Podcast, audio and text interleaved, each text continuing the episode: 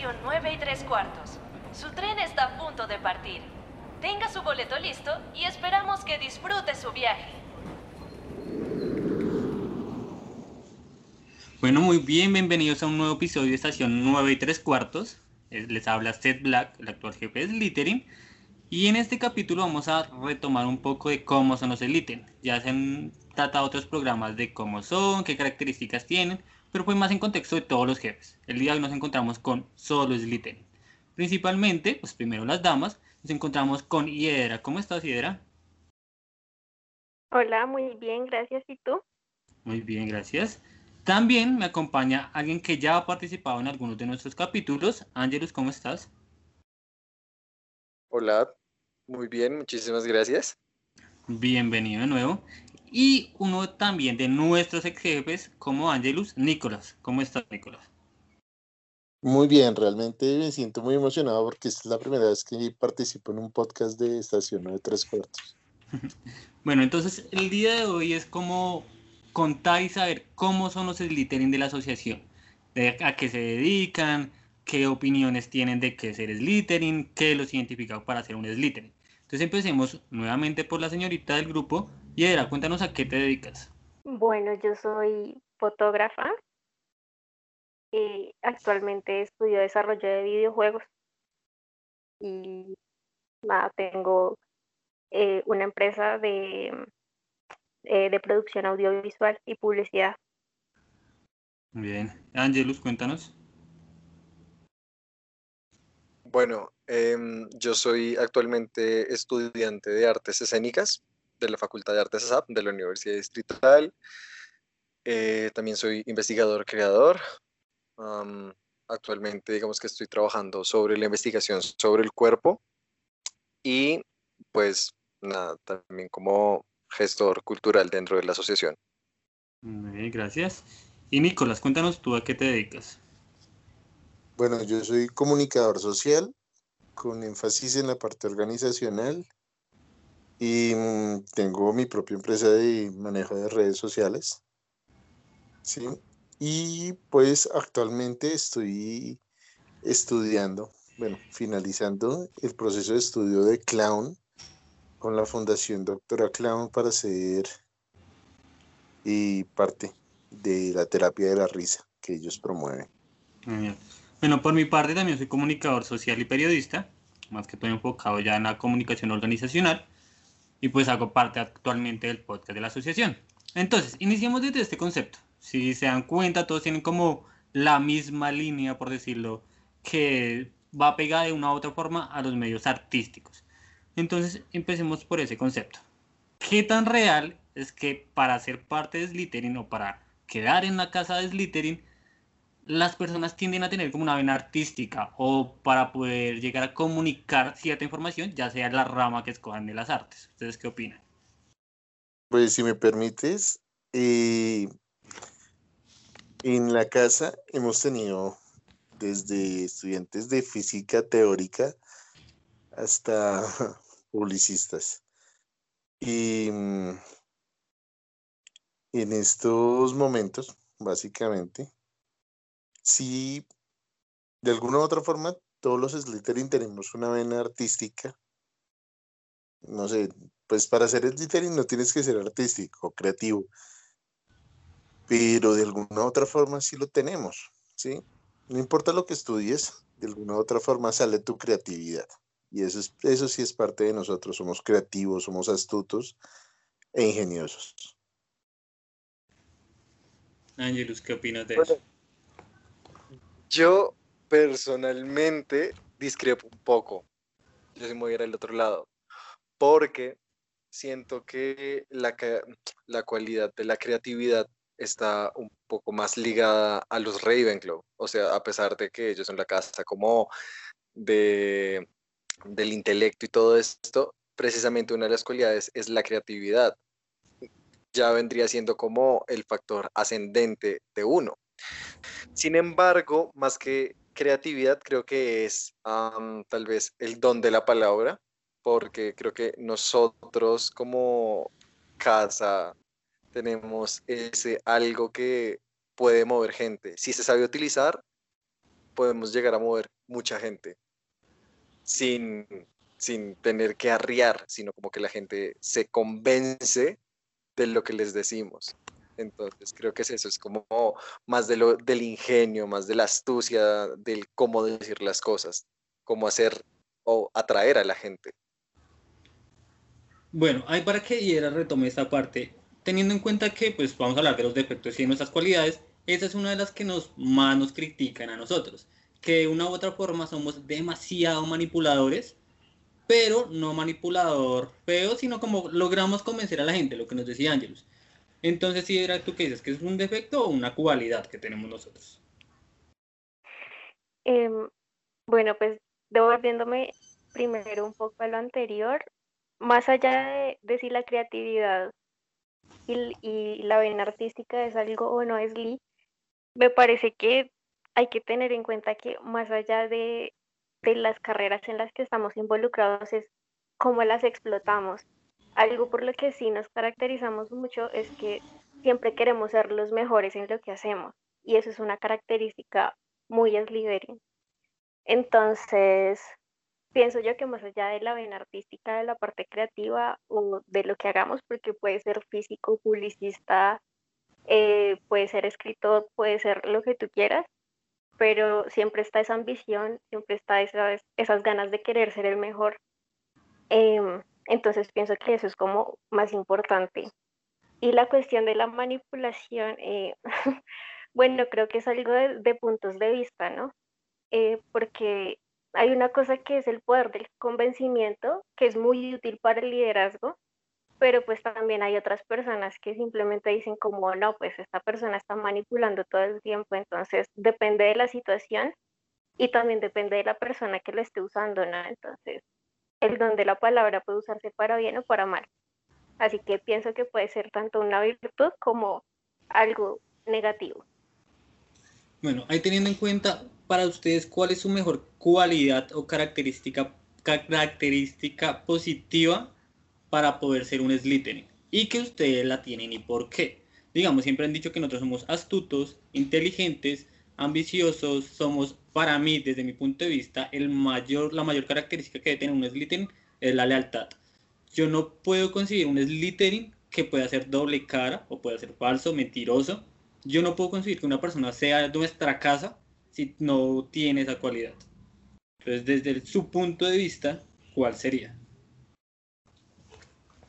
Em, yo ahí sí, bueno, no discrepo porque realmente sí estoy totalmente de acuerdo de que un Slytherin debe ser leal, leal a su familia o a sus amigos, como lo hemos visto en la saga, ¿sí?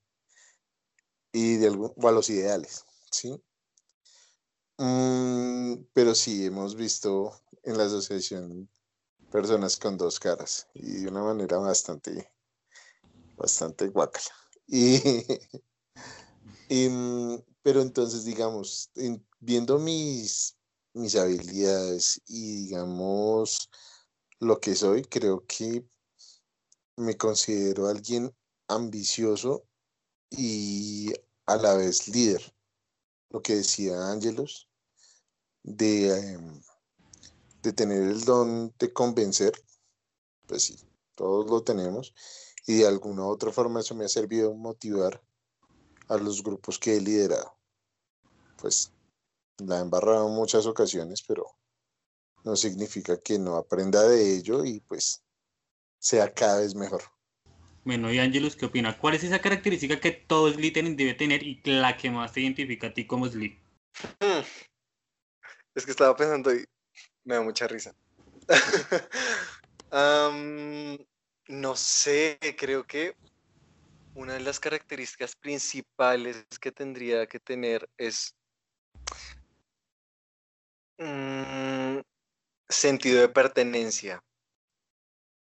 O sea, precisamente como lo que tú decías, como siento que no cualquier persona, o sea, ya hemos conocido como en muchos eventos mucha gente que llega y siente como, no, yo soy, pertenezco a Sly, y es como, porque yo soy así, y es como, se van muchas veces al estereotipo de, ay, el mago oscuro y bla, bla, bla.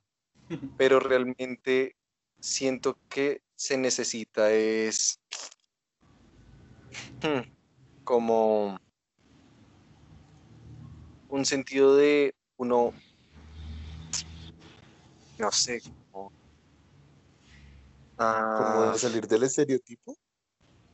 mm, sí y no, eh, es como una cosa de uno se conoce tan bien, es, creo que es eso, como uno, uno de Slee, siento yo, aprende o tiene más fácil, uno sabe cuáles son sus defectos. Normalmente la gente niega los defectos. Uno desliza. Sí, los en esa parte estoy de ¿eh? acuerdo. O sea, siempre que llega alguien a una selección y dice, no, es que yo soy 100% Slytherin y yo soy perfecto y soy el más divo diva y soy lo mejor. ¿Y qué defecto tienes? No, ninguno. Ay, papito. Exacto. Mientras una persona realmente que pertenece a la casa, es, es- o sea, es- una persona que dice como, ok, yo no sé, sé que soy em, ambicioso, pero precisamente cómo hago que esos defectos sean unas herramientas a mi favor y no algo que me juegue en contra. Mm. Entonces, creo que eso por un lado. Por el otro, el sentido de la lealtad. Creo que mm, puede ser lealtad, lealtad a uno mismo, a los amigos, a la familia, pero siento que si un es- una persona que quiere llegar a Slytherin no tiene como por lo menos ese sentido de pertenencia con los suyos o consigo mismo, es muy, muy difícil. O sea, creo que no, no encajaría. Y precisamente la ambición. Exactamente eso. O sea, es lo que dice Angelus, pues lo que decía Nicolás, sí, obviamente van a haber personas en nuestra casa que tienen una doble cara, obviamente. Pero es que tener doble cara con las personas que han sido leales con uno ya no es Sly. O sea, literal, ya es como no siendo que haga parte de nuestra casa, porque es que las personas de nuestra casa usualmente siempre tienen que estar interconectadas unas con otras para poder alcanzar metas y logros. Puede que en un momento no sean mejores amigos, pero la lealtad siempre tiene que estar presente. Por ejemplo, yo ahorita pensaba un poco en esto de la manipulación, pero yo no lo siento como manipulación, sino como persuasión. Precisamente porque nosotros no buscamos, bueno, no siempre buscamos como que alguien haga algo por nosotros, sino tal vez que alguien nos ayude a, hacer algo, más no como persuadir para, en vez de... Es que siento que cuando uno manipula está eh, ya jugando como extorsionando a las personas, como obligándolo a la, a la fuerza, mientras que la persuasión pues va más por, por otro lado. Exacto, lo que nos decía ayer, o sea, lo que se considera como manipulación es más el don de la palabra que podemos tener nosotros y va ligado si es bueno o es malo a cómo lo estemos utilizando. Exacto, todo es cuestión de puntos de vista. Bueno, y para ti, Yera, ¿cuál es esa característica que debe tener un Slytherin y que tú crees que es la que más se representa como Sly? La lealtad. En eso sí te, te apoyo eh, al 100%, porque si, si un Sly es leal con sus ideales, con, y con, con las personas más cercanas, ¿no? Porque hay que tener también en cuenta eso. La lealtad de un Slytherin es muy diferente a, a la lealtad tal vez de un Hufflepuff, ¿sí? Entonces nuestra lealtad es más a nosotros mismos, a nuestros principios y a la vez como a, a ese primer núcleo que nos rodea. Entonces si nosotros tenemos como esa lealtad a nuestros principios, ya pues como que la ambición, eh, las ganas de tener éxito eh, y todas estas otras características que son como tan arraigadas, vienen por añadidura. Entonces para mí también es la lealtad. Exacto, y para mí ahí se desprende otra característica que nos representa a nosotros, los Slytherin. Una persona que a, lo- a los que nosotros les hayamos dado la lealtad, la confianza y todo para que contara con nosotros y nos falle, es como, o sea, se hace honores para venganza. La venganza de un Sly es supremamente calculada, es supremamente planeada para que le pueda doler lo más profundo y nunca se le olvide que eso no se hace. Usted no debe fallarle a otro Slytherin porque no se hace. Digamos que uno puede ser un poco más laxa con personas de otra casa, pero con los de nuestra casa no. Yo soy una persona a la que si yo le doy la confianza y la lealtad a una persona y la embarra conmigo, tiendo a ser la persona más políticamente correcta para herirlo y que nunca se le olvide. Eso sí lo pueden jurar. Yo siento que es un poco más lo que dice Hiedra, más que directamente con los de la casa, porque sí, obviamente la casa es una familia y ajá, pero digamos que es más la gente del, del primer círculo cercano, como si mi amigo o a quien yo considero mi hermano o mi hermana o esa persona cercana lo hace, independiente de que sea de la casa o no, ahí sí va a ser como, ok, o sea, como me engañas, como engáñame una vez y es mi culpa, engáñame dos veces y pues pena por ti. Ah, es que eso es lo que yo voy, porque es que digamos, listo, a mí otra persona de otra casa o las características que tenga, la llega a embarrar conmigo, yo digo, listo, o sea, primera, me la aguanto, segunda, lo que dices tú, aténgase a las consecuencias. Pero ya siento que si una persona que tiene el concepto claro de lo que debe ser una persona leal, la embarra y a propósito, ya es como no, o sea, suerte y aténgase lo que viene, no hay ni primera oportunidad. Pues cuando se embarra a propósito ya hay una acción prevista, eso no es accidental, es incidental. Si alguien le hace daño, me hace daño a mí o a mi círculo principal, que pueden ser mis mejores amigos o mi familia, en el caso de, de los SLI, y ya, ya se los llevó el payaso, ahí sí, baila. Bueno, entonces ahora vayamos a tratar un poco más de los estereotipos con los que nos tienen catalogados algunos SLI. Para eso tomé como la recomendación o los ideales que tienen de nosotros personas de otras casas. Entonces, iniciemos con que creen y piensan que la mayoría de los SLI somos todos darks, o sea, somos como todos entre serios, cuando, o sea, la mayor parte del tiempo, usualmente todos se dicen como de negro, son como los chicos malos, por decirlo de una forma, en su aspecto. Entonces, ¿qué piensan?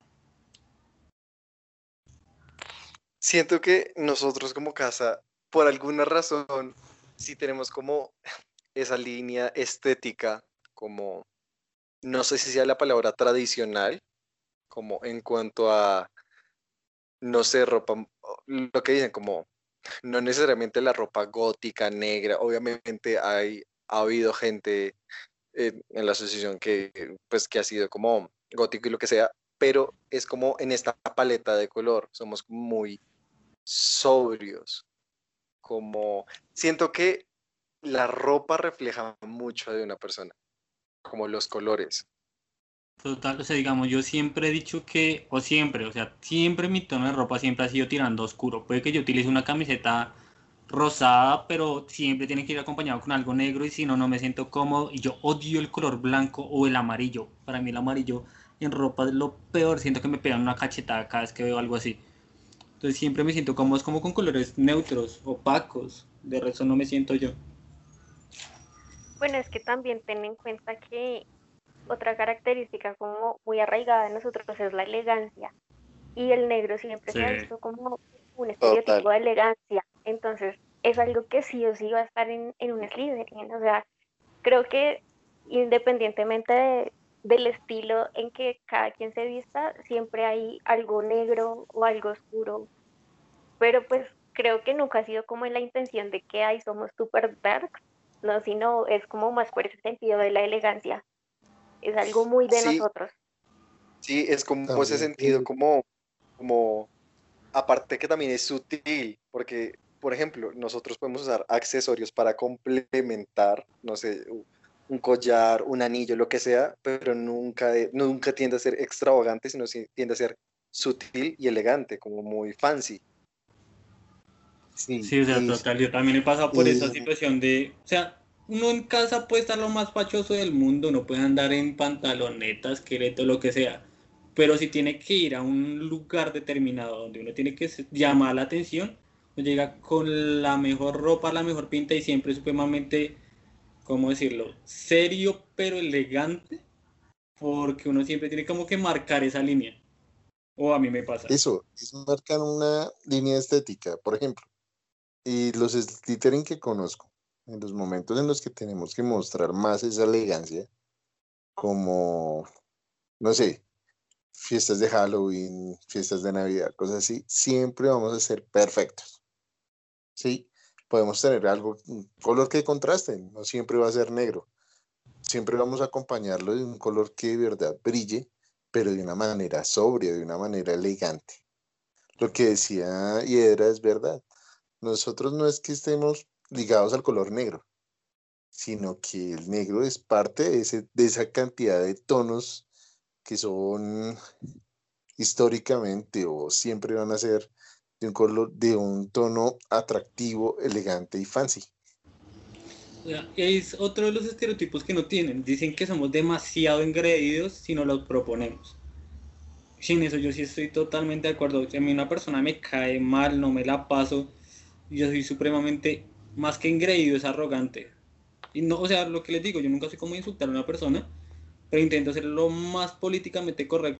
Pero si no me la paso, yo soy lo más arrogante que puede existir. Porque cuando siente una desconfianza en alguien, supremamente complicado no demostrarlo, desde mi punto de vista. Yo creo que no es solo, digamos, ego, porque sí lo tenemos y pues es una ventaja ser Sli porque nuestro ego es equivalente a nuestra lealtad. Es parte de nuestro total. Pues, no es egocentrismo, sino que es ego y autoestima a un nivel Sli. no sé.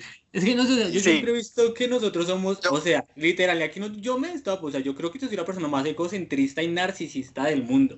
O sea, puede que yo vea que puede haber una persona mejor en cualquier aspecto, pero me siento lo mejor y siento que no hay nadie por encima de mí. Y puede que lo haya, puede que no, pero yo lo siento así.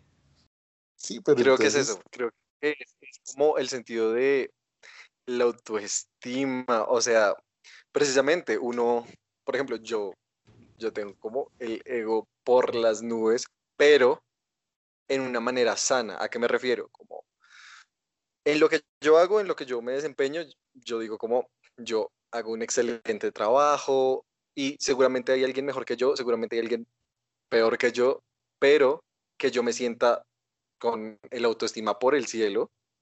De hecho, no, yo, no, yo no me siento con la necesidad de, ah, yo soy mejor que tú, ah, tú eres un bicho infeliz. ¿Cómo?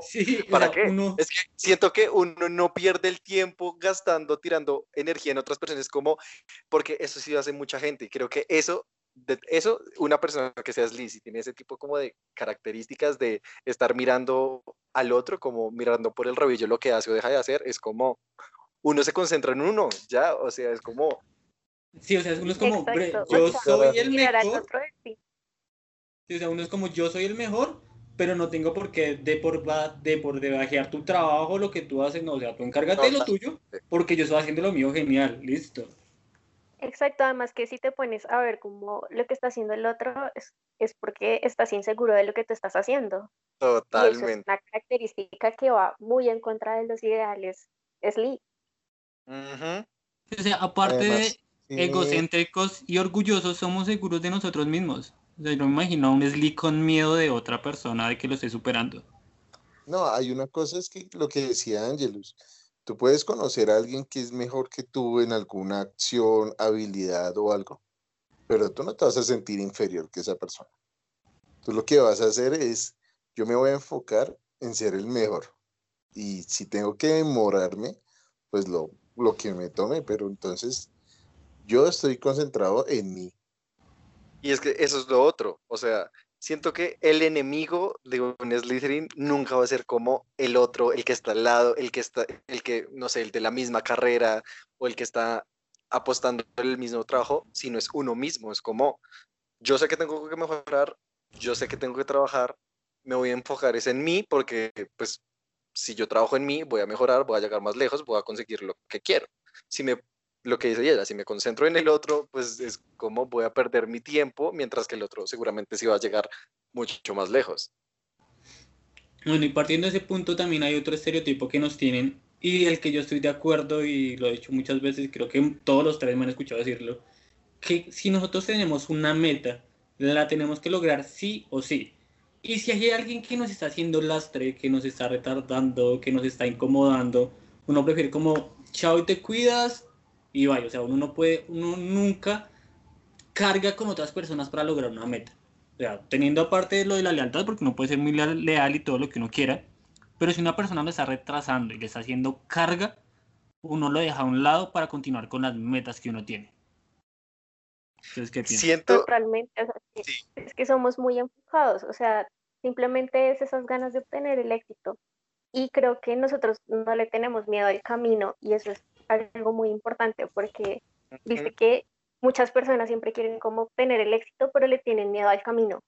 Y eso no está tan bien, ¿sí? Porque no puedes llegar a un lugar sin, sin recorrer ese camino. Entonces, nosotros no le tenemos miedo a ese camino y sabemos que lo tenemos que enfrentar.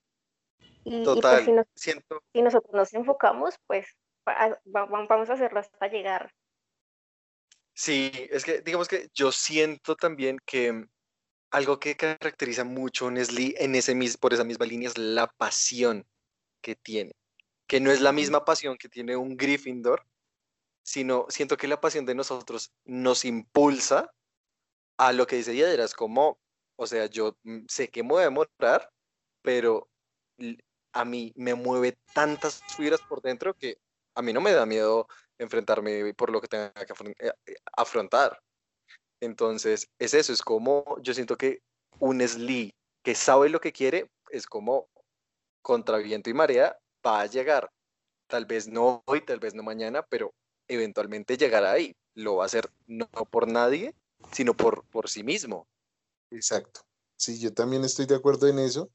Es porque si, digamos, nosotros, Slee, tenemos una relación con las serpientes, no solo por la saga, sino por muchas características. En todo entorno desértico, húmedo, frío, bueno, en todo entorno siempre hay algún tipo de serpiente. ¿Por qué? Porque podemos adaptarnos a cualquier concepto, a cualquier territorio, en cualquier situación, para lograr nuestra meta. Nos concentramos en llegar allá, ¿sí? ¿Para qué? Para qué? Para que podamos encontrar otra meta y podamos seguir en otra carrera, en otro camino y darle, ¿sí?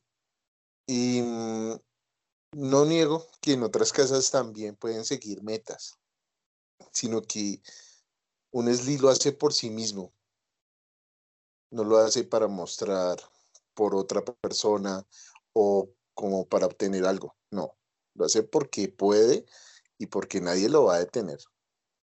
Ahí está la, ambición, la ambición que tanto nos caracteriza. Nosotros somos ambiciosos, no de oh, poder, dinero, sino es como una ambición de lograr lo que uno quiere, lograr alcanzar sus propósitos, sus metas, sus deseos. Ahí está la ambición, más que el poder mundial y dominar el mundo, es como ya, o sea, yo, yo tengo ambiciones de lograr lo que quiero por mí, no por nadie más. Y ese es uno de los últimos estereotipos que yo iba a tratar. Es que nos gusta tener el poder, nosotros ambicionamos tener el poder porque es una realidad, pero sin mostrarnos. Muchos nos catalogan a nosotros también como exhibicionistas, como que nos gusta ostentar el poder, pero yo siempre lo he visto y me, y me he identificado por querer tener ese poder pero no lucirme, o sea, a mí me gusta ser líder, me gusta tener el control de las situaciones, me gusta llevar a las personas por cierto camino, pero no me gusta como que digan, es que es gracias a Santiago o es gracias a usted. No, o sea, yo lo hago y me gusta pasar calladito, o sea, me gusta como, sí, lo hice, me fue muy bien, me siento orgulloso de lo que hice, pero no me gusta ser ostentoso, es la palabra. Que me lo reconocen chévere, pero no me gusta ser de, sí, yo lo hice, ¿por qué? Porque soy el mejor. En esa parte sí nunca he estado de acuerdo y creo que no es una característica de nosotros. Yo no sé, siento que a, pesar de eso, sí hay una cosa de mm, reconocimiento.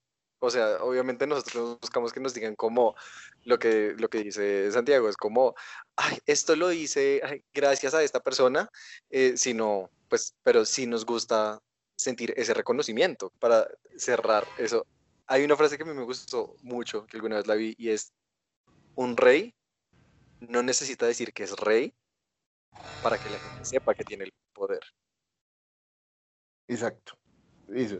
Es que hay una cosa es que ellos consideran que nosotros ostentamos el poder, que somos, y, digamos, presumidos o presum no sé, prepotentes ante el poder, pero es que nosotros nos enfocamos tanto en ser los mejores que en el momento que somos los mejores, todo el mundo lo nota, ¿sí? Mejor dicho, es imposible que la gente no vea que tú lograste una meta muy poderosa y que te, te sientes feliz por ello. No estoy presumiendo mi felicidad, no estoy presumiendo mi poder o lo que logré, pero igual lo estás notando y pues ya sí, no puedes hacer nada en contra de ello. ¿Sí? Y pensando también en frases también, que estaba diciendo, diciendo Angelus, hay una que me pareció muy bacana, es que cuando tú eres el mejor, el resto lo puede ver, pero no tienen que admirarte por ello. Y es que es eso, o sea, y yo siempre he tenido claro, o yo siempre intento hacer eso, que un Slytherin se tiene que rodear con personas que le aporten algo. O sea, uno no puede tener al lado a una persona que no le aporte, o sea, sea lo que sea, uno busca con un aporte de parte de esa persona. De resto es como, no sirves en mi vida, chao. Es que igual ten en cuenta que que no se trata como de, que yo hago las cosas porque me reconozcan, además porque yo no hago las cosas por los demás, porque como es Slytherin creo que lo último que nos interesa es la opinión pública. Eh, lo que hablábamos ahorita, cuando nosotros hacemos las cosas es por nosotros mismos. Eh, así como somos nuestros mayores enemigos, también somos nuestra mayor motivación. ¿sí? Entonces no, no necesito como el reconocimiento de otros, sino necesito saber que yo voy a llegar a donde quiero llegar y, pues evidentemente cuando tú llegas a, esa meta y la concretas, e, las otras personas se van a fijar y no necesitas hacer nada. Y pasa que cuando hay algo muy bueno, la gente siempre lo va a criticar. Entonces, creo que por eso siempre, siempre Slytherin es una casa que en cualquier ámbito, o sea, no, no solo en la asociación, sino en general, en cualquier, puedes ir a cualquier lugar y cualquier persona que se identifique con Slytherin va a ser juzgada y criticada porque justamente va a ser, eh, no sé, estereotipada como el malo o, no sé, o el, o el ambicioso y todo, todos estos aspectos negativos en los que nos tienen, pero realmente es como lo bueno siempre va a traer críticas.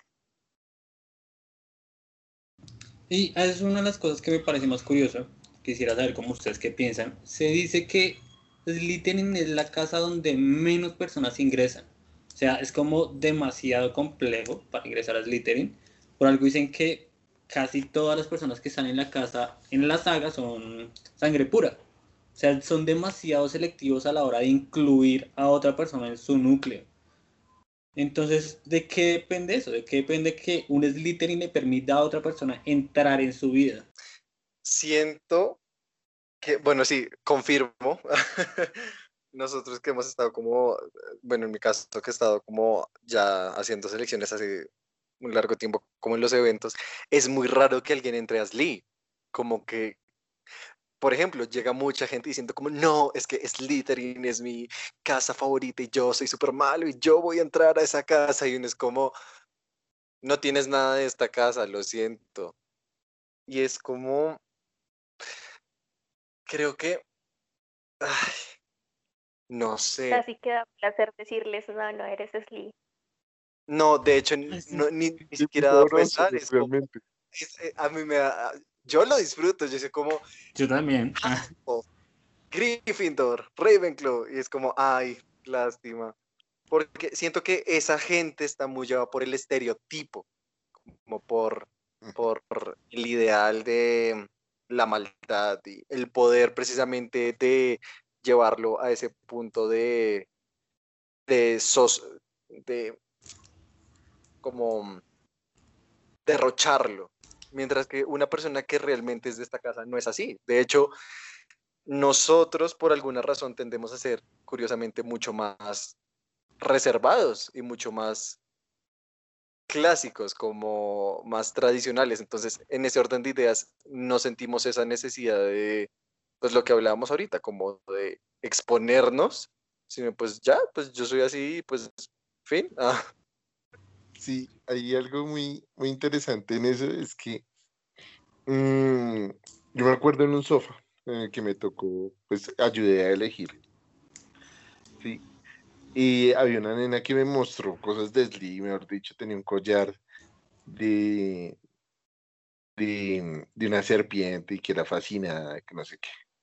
Cuando la seleccioné, Dios mío, no.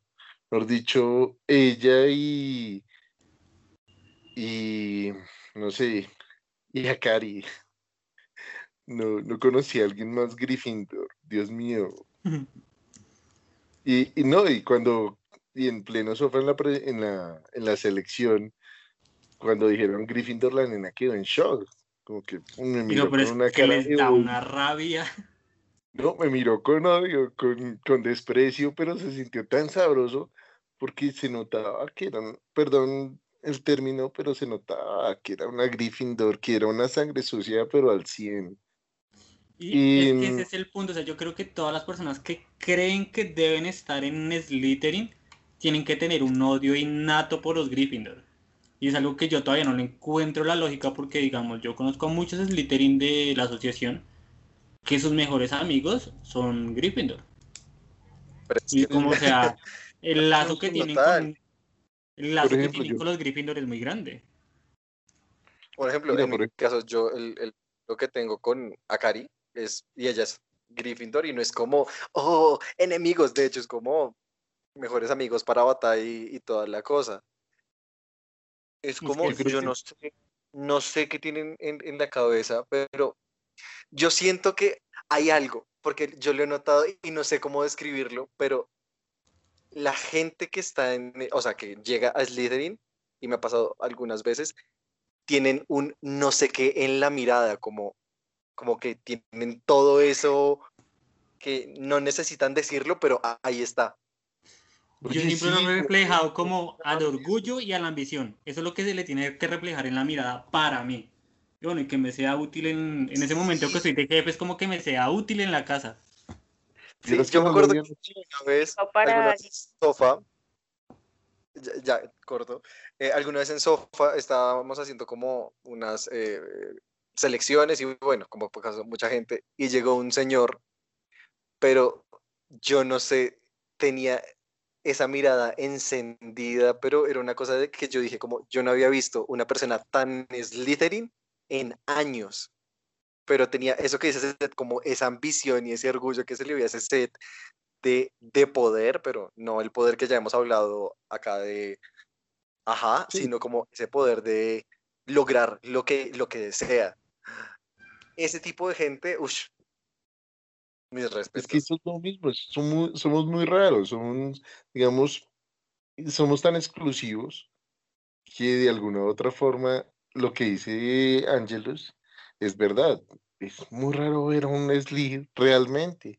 Y hasta ahora me doy cuenta, Dios mío, cuánto tiempo llevo en la asociación y cuánto tiempo duré seleccionando y hasta ahora noto que también en la mirada uno ve el Slee, las veces que he seleccionado Slee y que son en retrospectiva tienen una mirada poderosa y tienen respuestas impresionantes, mejor dicho, muy poderosas, siempre. Bueno, ahí, o sea, lo que decía Angelus de que con Akari, que es la jefa de Gryffindor, son Parvata y todo eso. ¿Ustedes cuál creen que es como la mejor conexión o con qué casa creen que un Slytherin tiene mejor conexión? Digamos, desde mi punto de vista, yo siempre me he llevado muy bien con lo que son los Hufflepuff.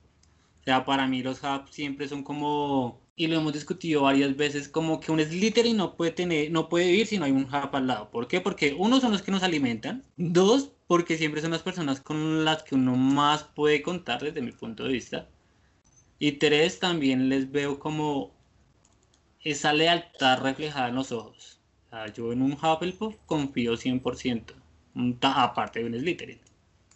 Y era tú, ¿cuál dices que es esa casa que un Sly siempre tiene como la mejor relación de todas? ¿Y por qué? Eh, bueno, no sé. Eh, digamos que, bueno, yo acá me devuelvo un poquito a lo anterior. eh, creo que esta cuestión de que los Sly y los Gryffindor se llevan mal es otro de los estereotipos que es completamente falso, ¿no? Creo que muchos Sly tenemos buena relación con los Gryffindor y, y pues no tienen nada de raro. Y, y respecto a lo de que si tenemos una casa así como que sea muy allegada. Bueno, no sé, para mí sería difícil decirlo, al menos en la asociación. Creo que siempre he como tenido buen contacto con todas las casas. Y no, no sé, creo que la mayoría de personas con las que más tengo feeling tal vez son Ravenclaw Em, pero pues no sé, es como cuestión de que se ha dado más la oportunidad de compartir, no, no siento que, o bueno, sí, tal vez sí la, la cuestión de, de, las conversaciones, ¿no? Que tal vez un Ravenclaw tiende a darte una conversación muy interesante respecto a ciertos temas que tal vez no puedes tratar con otras casas. Y Angelus, ¿tú cuál crees que es esa casa que uno Slytherin puede decirle, ven, ayúdame a ocultar este cuerpo? Mm, yo pensaba un poco como, y aparte que por alguna razón también es como tendencia mundial, es muy raro, porque hay muchos videos de eso y es Slytherin y Hufflepuff. O sea, yo, antes de pasar, yo siento que la relación de los Gryffindor y los Slytherin es como tan, tan intensa que siempre se, o sea, no es que se lleven mal, pero sí hay como una cosa como tal vez de como sana competencia, digamos, de por medio. E-, es muy raro, como que siento que los dos, porque los dos, por ejemplo, eh, un, un Slytherin salta por su valor a salvar a los suyos. Un Slytherin también tiene ese valor, pero es por la gente que considera leal. Entonces, por un lado, por, por ese lado sería como un poco complicado, como que siempre estaría eh, eh, ese, esa competencia. Con Ravenclaw, lo que dice Yadra, siento que es un poco más intelectual, sin embargo, siento que se vuelve más una cosa de astucia naval. A veces siento que eh, eso pasa con los Raven, como... ¿Quién sabe más de...? Sí, sí, como todo se vuelve tan analítico y tan racional, pues en, en ese sentido que es como... Mientras que los Hufflepuff, no sé, son como... como que están ahí. Como que lo... No sé, siento que no hay, no hay una competencia, no hay, no hay ningún tipo de problema de por medio, sino que por el contrario se entienden también porque de una u otra forma, por alguna razón, es más pues, fácil que un Gryffindor, es más fácil que un Gryffindor y un Slytherin terminen peleando que un Hufflepuff y un, un Sly, porque siento que ellos por alguna razón son más tolerantes a nuestro a nuestra personalidad. Como Yo los veo como que son nuestro complemento, como son las personas que nos dirían como, ven, no mates a esa persona, o sea, podrías ir a la cárcel, sí, son como nuestra conciencia.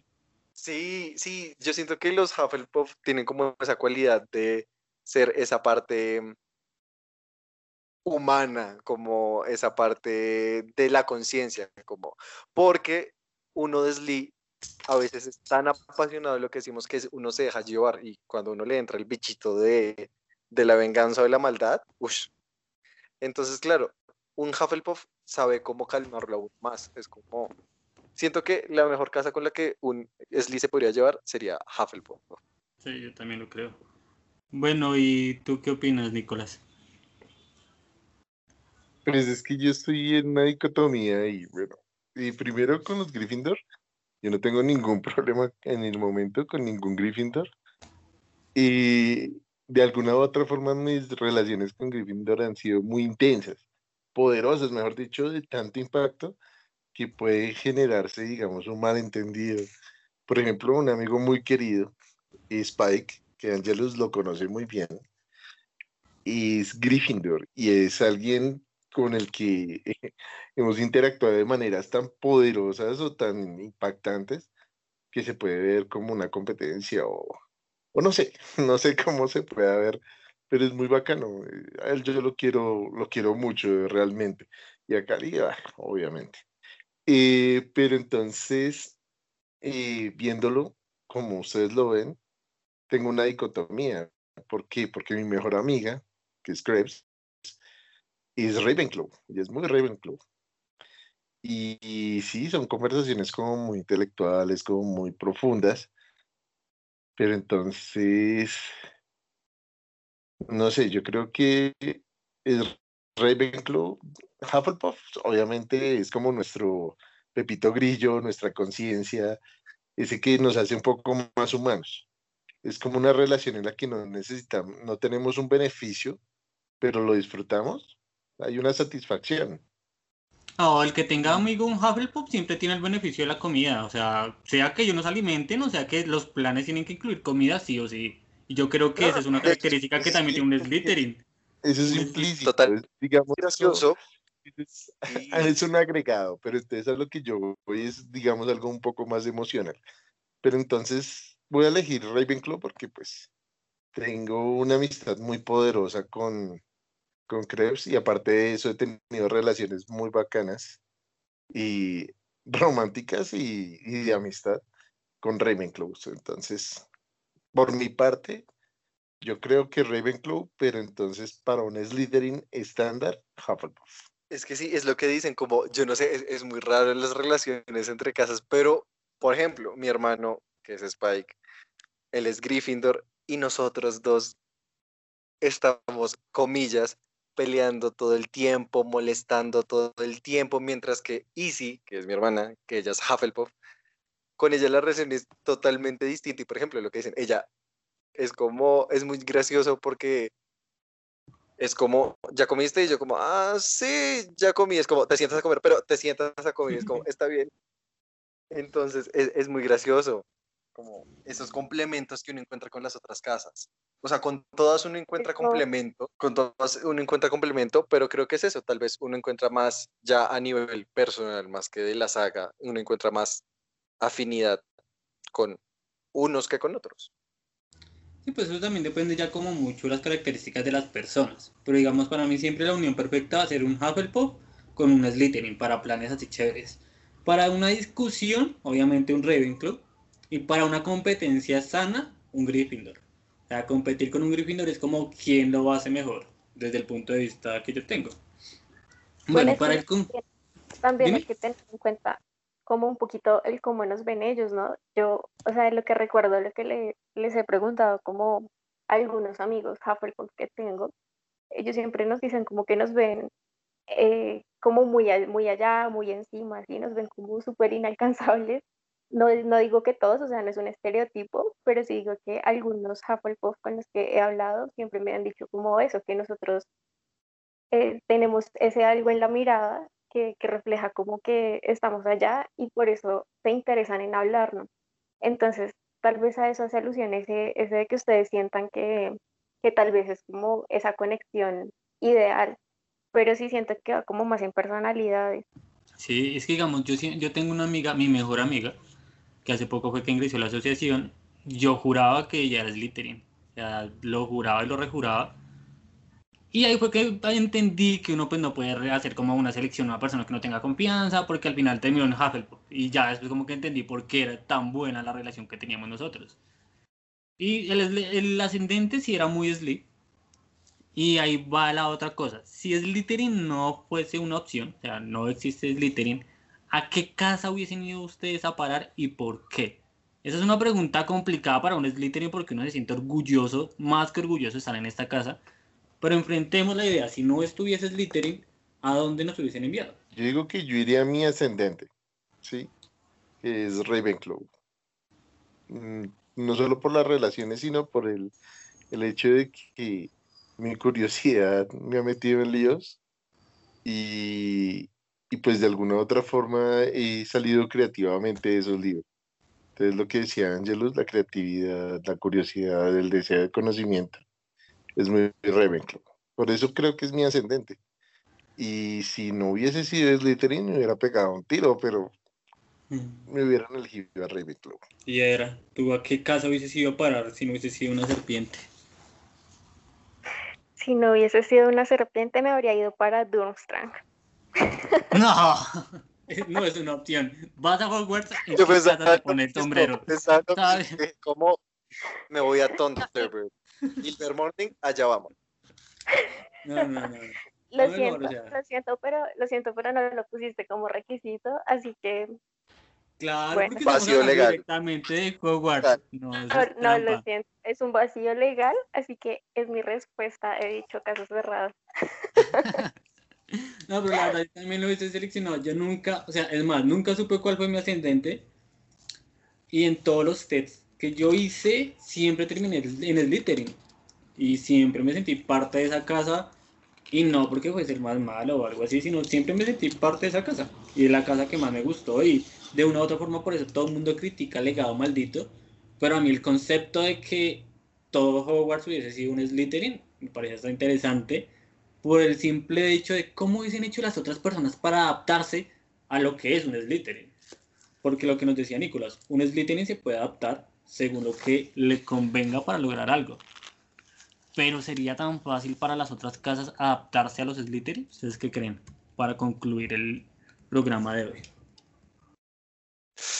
Yo siento que los que más, o sea, tal vez Hufflepuff serían los primeros en acoplarse.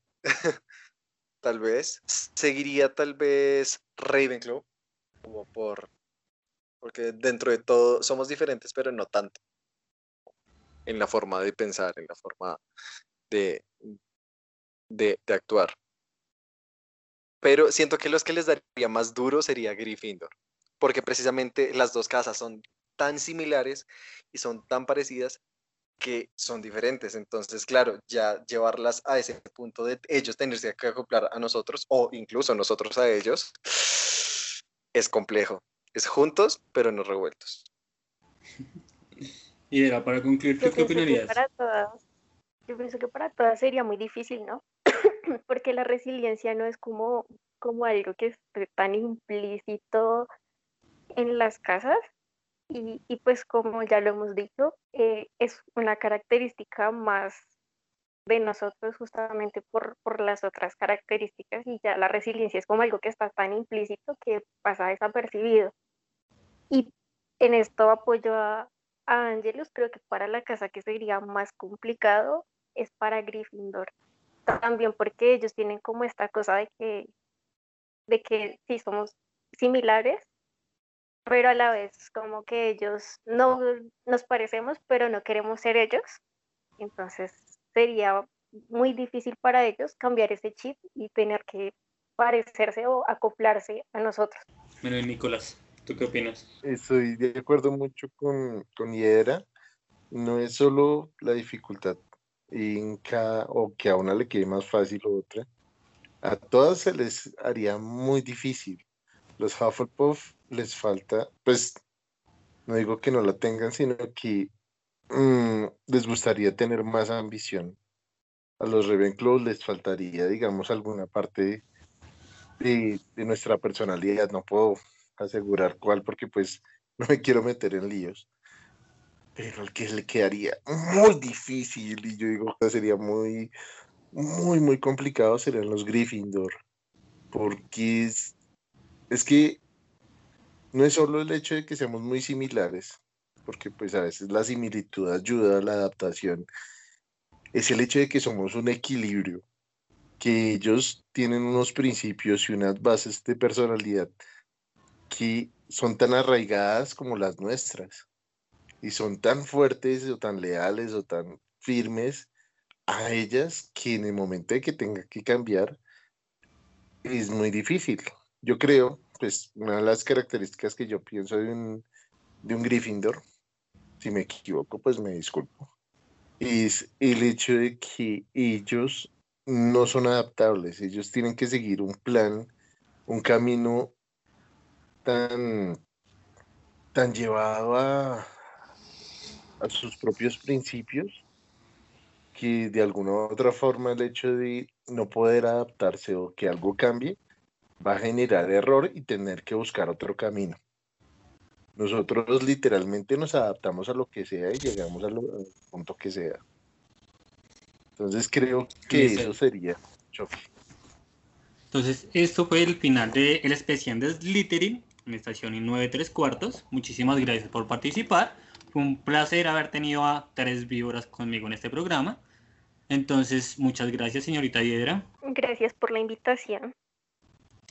Señores, caballeros, muy amables por haber participado en este programa. Gracias por la invitación.